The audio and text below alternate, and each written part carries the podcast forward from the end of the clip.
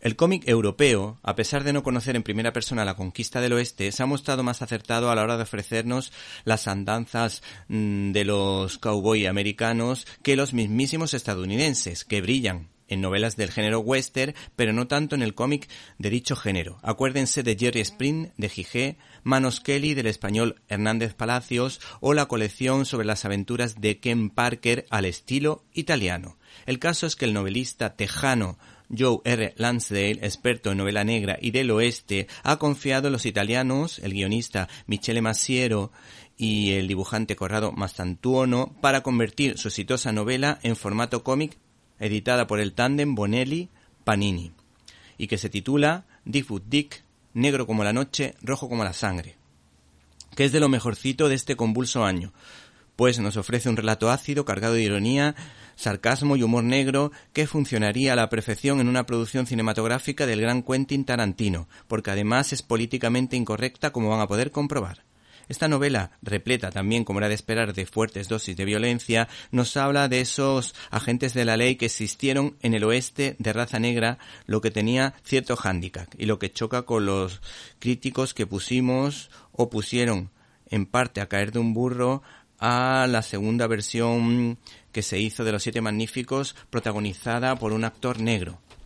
Hay que decir que esa historia de Los Siete Magníficos, a mi juicio, no tiene nada que envidiar a la obra maestra protagonizada por Jules Briner y Steve McQueen, todo hay que decirlo.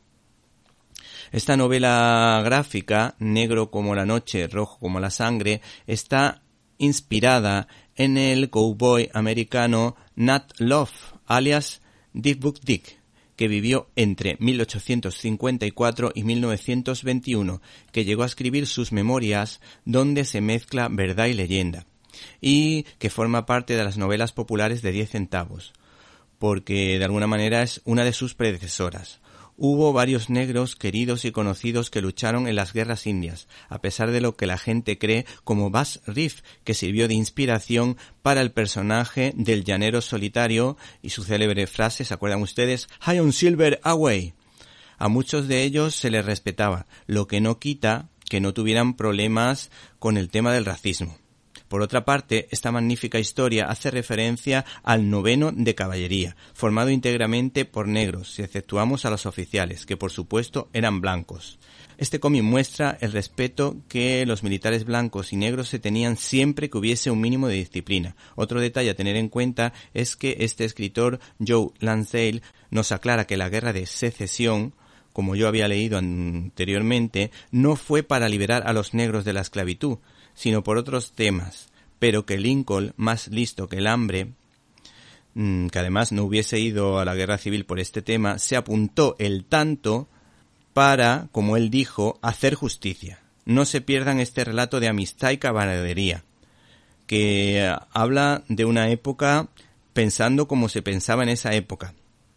y que plantea temas desde la escala de los grises, donde todo no es blanco ni negro, y cuyo protagonista es una pizca irreverente y muy mal hablado. Y además se dirige a nosotros, se dirige a los lectores, derribando la cuarta pared.